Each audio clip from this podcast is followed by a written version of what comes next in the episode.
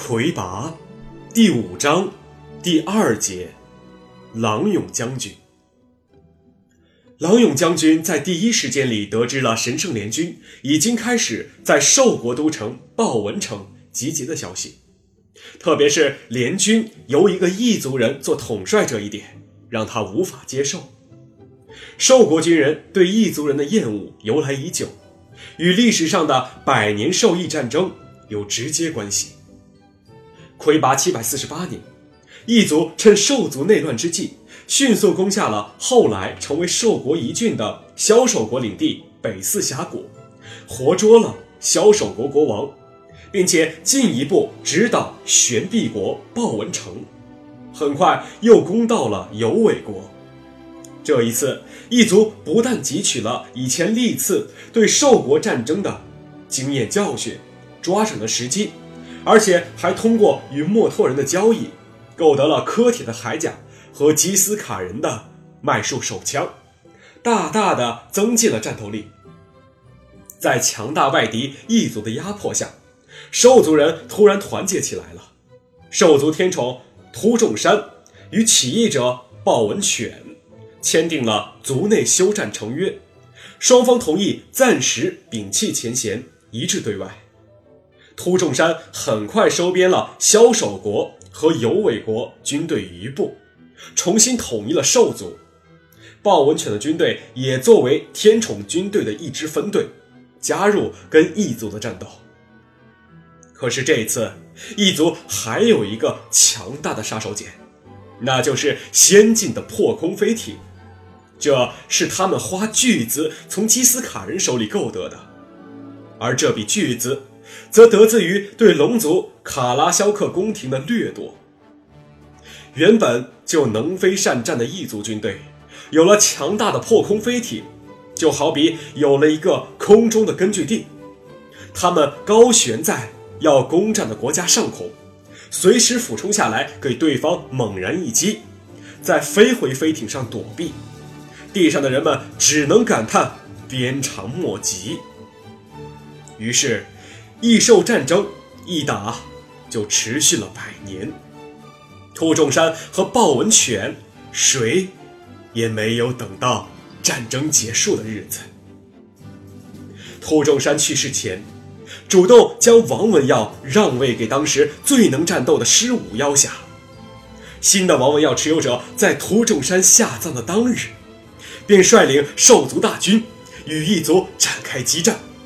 异兽战争几乎成了十五妖侠文化形成和发展的舞台，战争文化竟然以大规模杀戮为契机开始繁荣起来。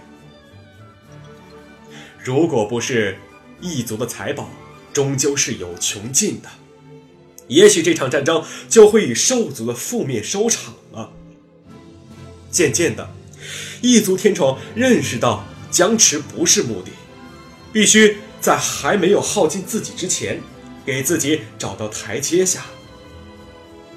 魁拔八百五十年，在龙族的干预下，兽异双方天宠签署北四分界成约，相约异兽以北四峡谷为界，东西分立，永结安好。但心与心之间的友好，却是任何条约都建立不起来的。这场没有胜负的战争。让受益双方的军人都不服气，都一直把对方看成是仇敌，平时的军事训练都以对方为假想敌，觉得总有一天还会来上一次百年战争。郎勇将军在得知异族国王成为神圣联军主帅之后，马上就把将要进行的战争看成是受益战争的继续，他特别请求弥林。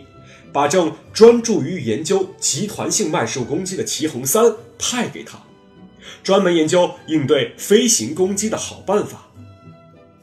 郎勇将军对齐恒三的好感，来自于他和齐恒三的一次非正式合作。灵山军作战初期，郎勇将军一直苦于琢磨无文耀士兵与有文耀士兵的战力匹配问题。他从诗人的角度非常认同弥林提出的抛弃文耀、公平对决的做法，但又从正规军将领的角度认为，必须解决于在对手不按你提出的规则放弃文耀的时候，你如何有威慑手段，让对手知道不放弃文耀就更吃亏。他现有的手段就是他的文耀战器，可是那么多士兵该做些什么呢？难道就在一旁看着，等着对手把文耀放下再交战吗？或者是在明显不公平的实力较量中白白吃亏？郎勇将军有一次想得烦了，喝酒过量，丑态百出，士兵们看不过去了，叫来齐恒三为他配制解酒药。交谈中，齐恒三医生知道了郎勇将军的苦恼。也没多说什么。几天之后，齐恒三找到郎勇将军，说要找一些战斗时收缴的文药做个试验。将军，齐恒三客气地说：“我想试试很多文药放在一起，是不是可以当一个文药做文药共鸣？”不用试了，我明白了。郎将军兴奋地大叫起来：“你就是个天才呀！”从此，灵山军与对手交战前，都会出现这样一个景象：一些装有成堆的文药的小车被士兵们推出来，摆成一个阵列。郎勇将军向对手说：“我们现在都放下文药，来一次公平的对决。如果一定要用文药。”那这里也有。这时，士兵们会一起发力，让文药堆发出共鸣，造成非常壮观的邪脉阵。告诉对手，这样使用文药比每个人用自己的文药助力是要可怕的多的。很多对手在这样的景象面前一下崩溃，他们马上会估算出自己的实力无法抵挡这样的攻击。于是他们就只有两种选择：一是按照郎勇将军的要求做，进行无文药对决；二是遵守文药不离身的传统，去接受多文药邪脉阵轰击，那结果会更惨。郎勇将军就此有了只属于他的战法，也有了一位值得佩服的朋友。他真想不明白，吉斯卡人。怎么会这么聪明？很多在他看来想破了头都没办法做的事，只要跟齐恒三说了，没几天，他就会给他送来惊喜。有时齐恒三刚说出几个字，他一下就明白该怎么做了。可是那几个字，就只有齐恒三才说得出来。邪脉阵能快速组合吗？这就是齐衡三为对付异族进攻想到的思路。下面的话，郎勇将军自己就接着往下说了：用多组集团式文耀共鸣，配合移动阵列，构成有尖刺状的大范围防空脉阵，不让他们落地。集团式文耀邪脉阵。能够加强脉冲的有效射程吗？啊，你要是生在百年战争的时候，那仗就不用打一百年了。在神圣联军进攻前的日子里，郎勇将军和齐恒三一直研发着各种战法，经常集合一些士兵，用收缴来的成堆的文药排布成各种各样的阵型，试验着各种各样的效果。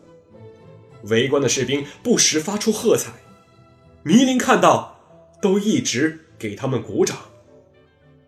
我没有违反你说的公平规则吧？郎勇将军问。谢谢你，那么看重公平。迷林说。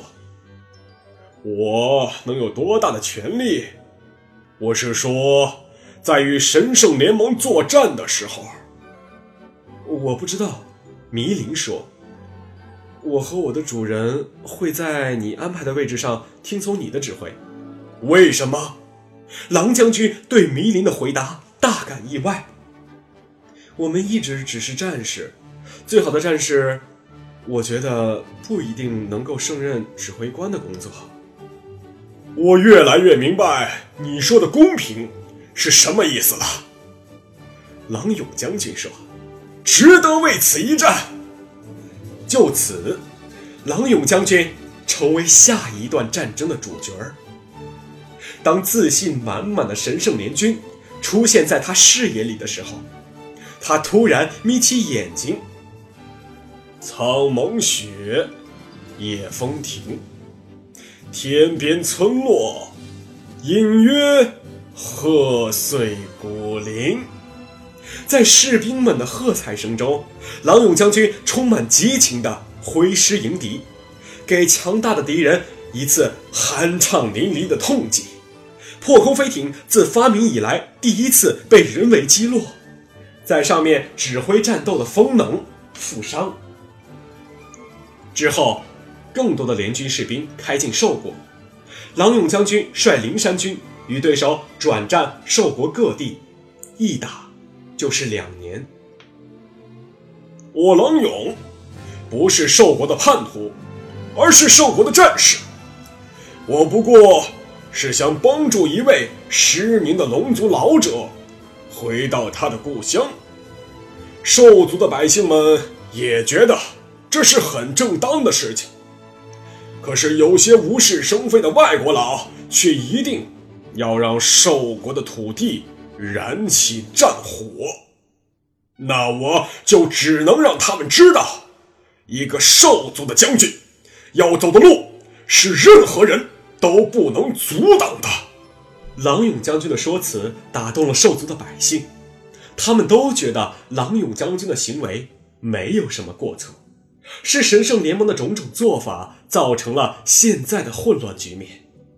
如果让郎勇将军保护着龙长老顺利通过寿国，就什么事情也没有了。在他们眼里，郎勇将军不是敌人，神圣联军才是敌人。郎勇将军是在为国家打敌人。很快。神圣联军的一种恶劣行为，更加重了当地百姓对他们的恶感。他们在败给郎勇将军、失去文药后，居然抢夺百姓的文药，当做自己的临时能量之源。这就使得原本局限在军人范围内的文药混乱，一下扩展到了全社会。郎勇将军从中受到启发。也把抢夺文药视为主动占据重要战略资源的手段，每到一处，先把文药收缴到手，免得被敌人抢去。而在百姓们看来，与其把文药交给外族人，还不如交给本来就是兽族的郎勇将军。兽国的文药制度一下瓦解了。我们不能在你的家里这样打下去了。郎勇将军，为什么兽国的百姓就这么倒霉呢？龙长老对狼将军说：“他们就是想把我们缠在这里，我们就要让他们都分担一些，特别是那些富裕一点的地方。”长老的意思是。去树国，狼勇将军一下就明白了龙长老的意思。让寿国的人们喘口气吧，我觉得他们已经算是我们的朋友了。可是那儿离龙国就远了，绕些路而已。